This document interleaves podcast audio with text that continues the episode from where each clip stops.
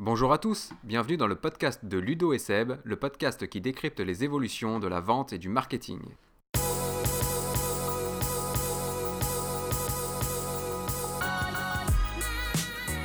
Alors pour ce premier numéro du podcast de Ludo et Seb, nous voulions aborder un sujet qui est pour nous fondamental dans toute bonne stratégie marketing et commerciale.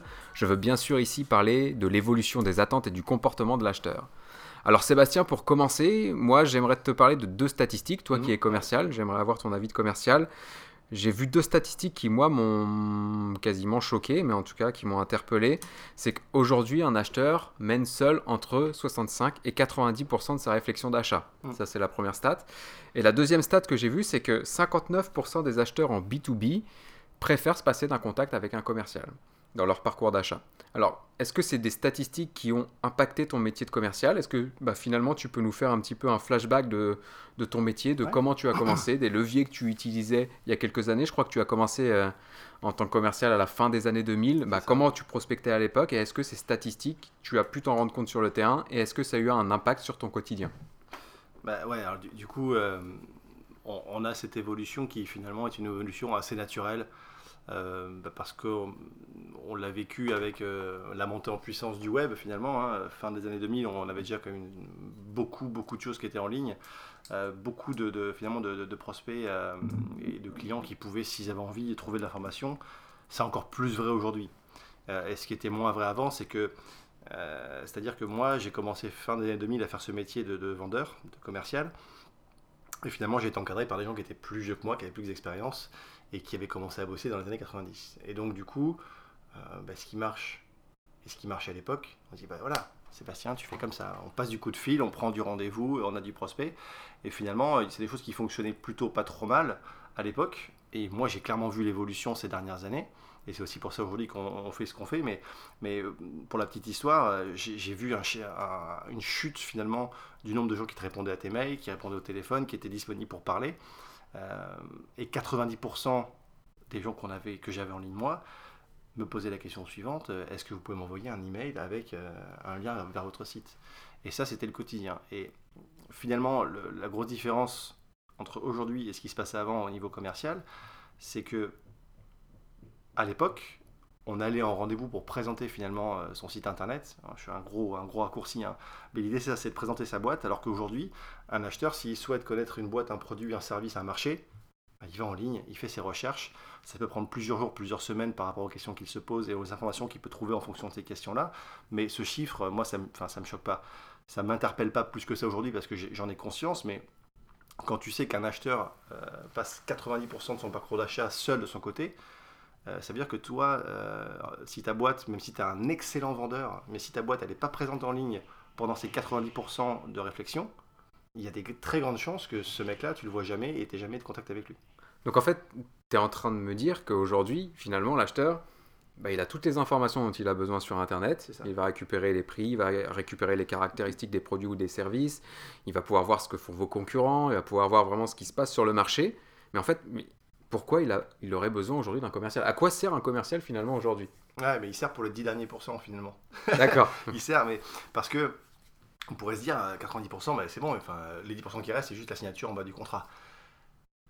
Je dirais pas ça, parce que euh, vu qu'il a plein d'infos et qu'il a fait son choix, il va attendre la part d'un commercial euh, bah, qui l'accompagne un peu plus loin et finalement qui lui apporte de la valeur par rapport à son contexte à lui. L'acheteur aujourd'hui, euh, il n'attend pas que, quand je dis, que tu lui répètes ce qui est marqué sur ton site, parce que ça, il le connaît déjà, il le sait déjà, il t'a déjà vu en ligne, il comprend et il connaît ce que tu fais. Il attend de ta part plus de choses, une information qui est plus précise et qui va plus répondre à ce qui l'intéresse à lui et de comprendre finalement euh, ton plus produit ou ton plus entreprise par rapport euh, aux entreprises qu'il a pu rencontrer et donc tes concurrents, très clairement. D'accord, ok si on revient un peu plus à ton métier de commercial, finalement, euh, donc quand tu as commencé à la fin des années 2000, tu nous disais que tu étais vachement conditionné par finalement tes, managers, tes mmh. responsables qui, eux, avaient euh, évolué dans les, à la fin des années 90, dans, les années 2000, où là, c'était du phoning, du porte-à-porte qui fonctionnait. Donc, tu as commencé comme ça, en fait, à passer des appels, à faire du porte-à-porte, à, faire peut-être des salons professionnels pour trouver des prospects. Euh, est-ce que ça fonctionne toujours, ça, finalement? Parce qu'on se rend compte, oui, comme tu le dis, que l'acheteur il mène sa réflexion seul de son côté et qu'il a plus trop envie de parler à un commercial, mais euh, finalement, comment tu fais aujourd'hui pour attirer son attention, toi? Parce que ton, travail, c'est. Est-ce que c'est encore ça déjà? Et est-ce que.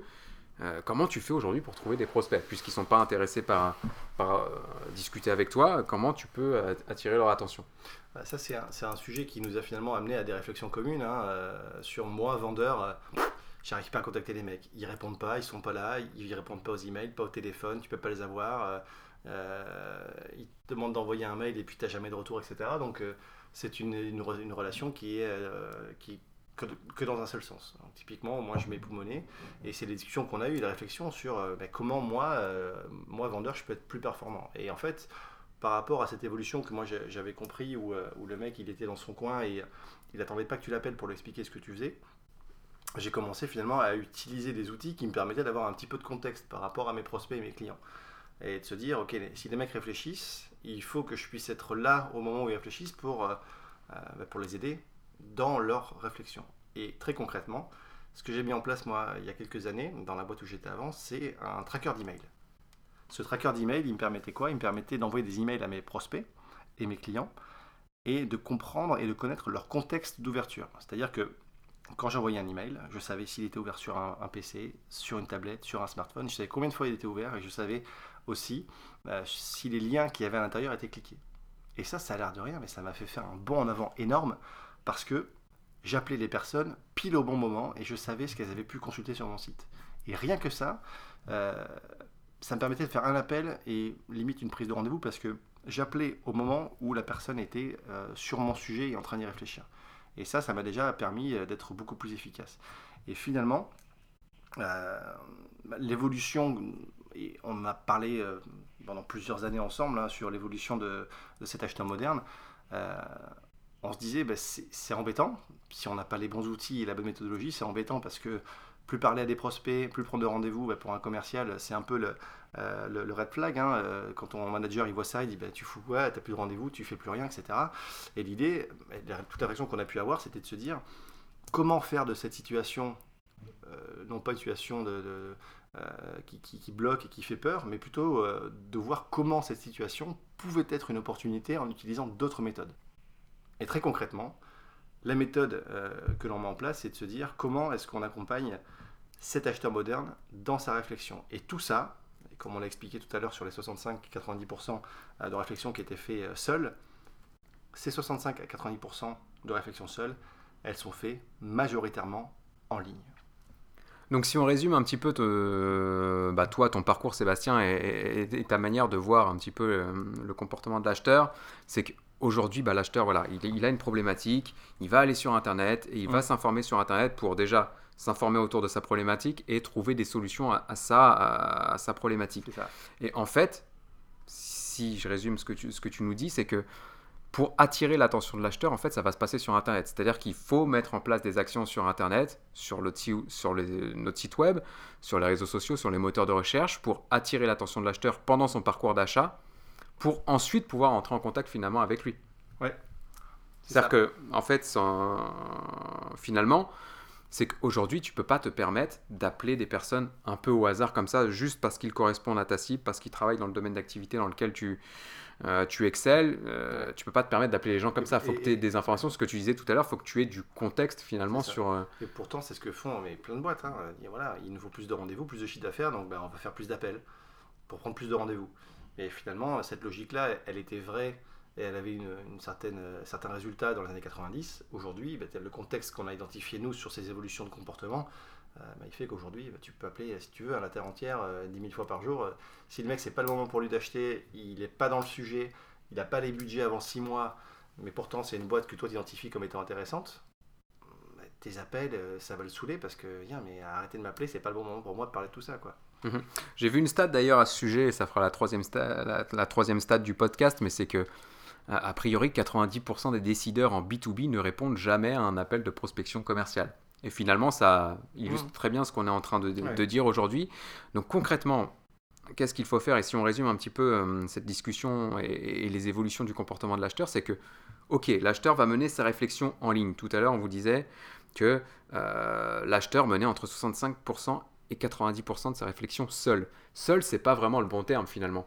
Je pense que, enfin, c'est même l'objet du podcast, c'est de dire que aujourd'hui, pour attirer l'attention de l'acheteur, bah, en fait, il faut proposer des contenus sur Internet, donc que ce soit sur son site web, que ce soit sur, son, sur ses réseaux sociaux ou sur les moteurs de recherche ou tout autre levier Internet. En fait, on doit proposer à l'acheteur du contenu qui lui permette de mener en fait sa réflexion d'achat. Et c'est comme ça qu'on attire son attention. Et c'est comme ça qu'on arrive à approcher un prospect aujourd'hui. Bah, si tu as effectivement ton prospect qui, qui passe 80% de son temps euh, dans son parcours d'achat en ligne à chercher l'information sur ton produit, ton marché, ce que tu solutionnes pour lui et, euh, et, les prix et les fiches techniques ou je ne sais quoi, euh, si tu n'es pas présent à ce moment-là, il y a de très grandes chances que ce prospect-là, il t'identifie pas et que tu passes à côté finalement d'une commande avec un, avec un client. Et donc, on, parle beaucoup depuis tout à l'heure du, parcours d'achat, euh, bah, du, du, parcours de l'acheteur finalement. Et je pense que c'est intéressant pour nos auditeurs d'un petit peu de décrire comment se passe le parcours d'achat, ne serait-ce que pour comprendre comment on peut attirer son attention.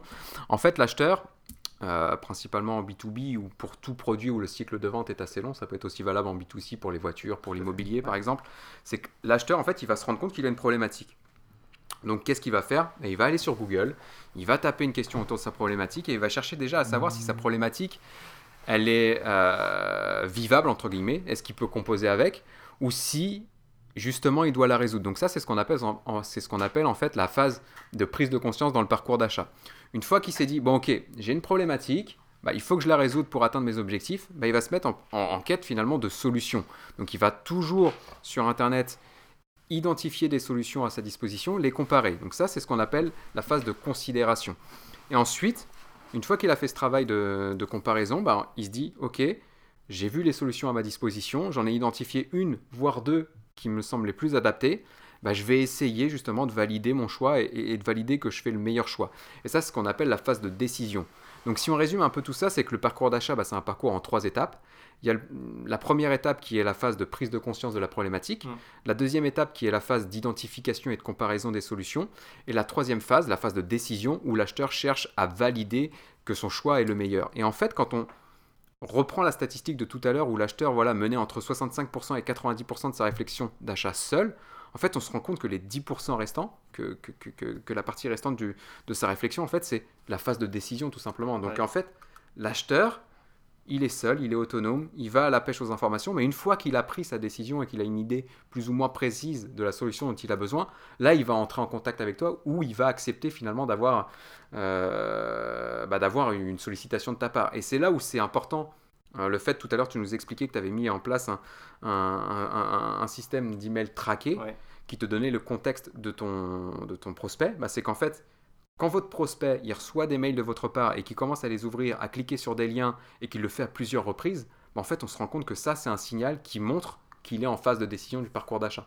Oui, tout à fait. Mais c'est vrai qu'après, c'est euh, finalement ce qui, ce, qui nous a, ce qui nous a guidés dans nos réflexions aujourd'hui euh, par rapport à, à cette évolution-là. Et moi, les difficultés que je peux avoir en tant que, en tant que commercial et toi, finalement, en tant que marketeur aussi, à identifier que les choses évoluaient et que c'était la partie en ligne qui avait aujourd'hui le, euh, le, plus d'intérêt euh, et le plus de ROI pour, pour les boîtes. Et finalement, euh, depuis tout à l'heure, on vous explique qu'il y, a des choses qui ont changé, que ça peut faire peur parce que, parce que beaucoup de boîtes ne s'adaptent pas forcément à ces évolutions et aux nouveaux, euh, nouveaux comportements finalement de l'acheteur, euh, ce qu'on dit nous, c'est qu'il y a des opportunités à saisir par rapport à ça. Et ces opportunités-là, c'est finalement d'arriver à être cohérent dans son approche commerciale et marketing. Et c'est pour ça que Ludo Marketeur et moi, Sébastien Vendeur, on fait ce qu'on fait aujourd'hui. Et typiquement, le meilleur moyen aujourd'hui euh, de faire de cette évolution une chance et une opportunité pour développer vos, votre activité, euh, c'est une méthodologie qui se déroule en quatre étapes. La première, c'est être une partie marketing qui va être le, fait d'attirer du trafic qualifié sur, son site. Deuxième étape encore marketing, c'est de transformer ce trafic qualifié en lead, c'est-à-dire que ce sont des gens qui s'identifient sur votre site, qui remplissent des formulaires de contact. Et sur la partie commerciale ensuite, c'est que le marketing transmet ces leads-là aux commerciaux qui vont, euh, par différents moyens, téléphone, rendez-vous, etc., essayer de faire avancer un maximum ces leads-là dans leur parcours d'achat et les signer en client. Quatrième étape, c'est une étape qui est entre le marketing et la vente finalement, c'est euh, de faire devenir de ces, que ces clients deviennent finalement des ambassadeurs de la marque et puissent à leur tour euh, parler de vous en bien euh, sur les réseaux sociaux, sur des témoignages clients, ce genre de choses. Et donc cette méthodologie-là, en quatre étapes, ça s'appelle l'inbound marketing et c'est une étape, c'est une, méthodologie pardon, en quatre étapes qui permet aux commerciaux d'être 100% efficaces. C'est-à-dire que dans cette méthodologie-là et dans cette philosophie euh, d'approche client, le commercial ne va parler qu'avec des leads. Et des leads, ce sont des gens qui auront fait une démarche de recherche en ligne, qui seront tombés sur votre site, qui se seront identifiés à vous et qui, euh, qui auront émis un certain nombre de signaux indiquant je veux acheter ou je réfléchis fortement à vos solutions, j'ai besoin d'informations, j'ai besoin que vous me guidiez, que vous m'expliquiez des choses.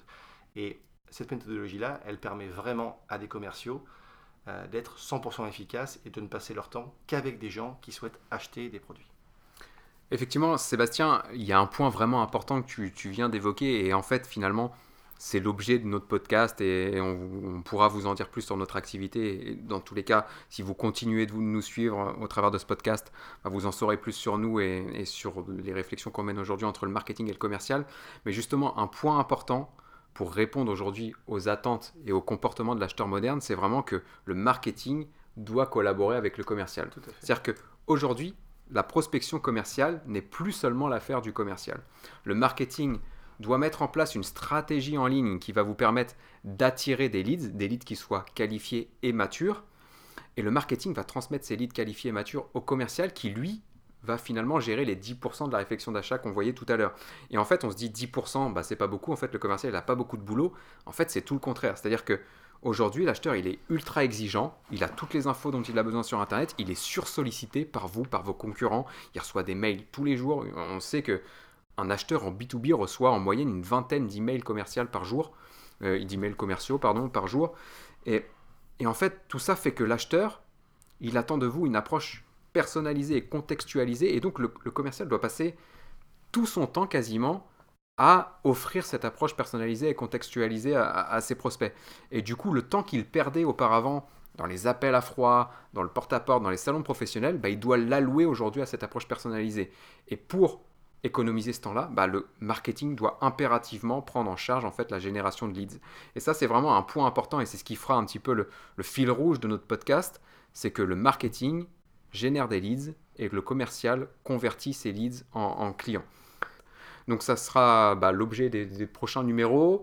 On vous remercie pour votre attention. N'hésitez pas à nous suivre sur les réseaux sociaux. On est présent sur tous les réseaux sociaux, je crois. Bien que Sébastien soit un peu anti-Facebook, donc vous aurez du mal à le trouver, mais vous pouvez le trouver sur Twitter, sebwest, si je ne dis pas de bêtises. Tu es présent, donc Sébastien Vitu sur LinkedIn. Euh, tu écris aussi des articles sur le blog ludosln.net, donc ça c'est top. Donc on peut te retrouver sur ces leviers-là. Moi, vous pouvez me retrouver sur Twitter, ludosln. Vous pouvez me retrouver sur Facebook, LinkedIn et tous les réseaux sociaux. Euh, n'hésitez pas aussi à vous abonner au podcast. C'était le premier numéro. On vous sera très reconnaissant d'être euh, indulgent sur cette première prestation. On fera sans doute mieux et beaucoup mieux lors des prochains numéros. Donc n'hésitez pas à vous abonner, à nous mettre quelques étoiles sur SoundCloud, sur iTunes. Et puis on vous dit à très bientôt. À très bientôt.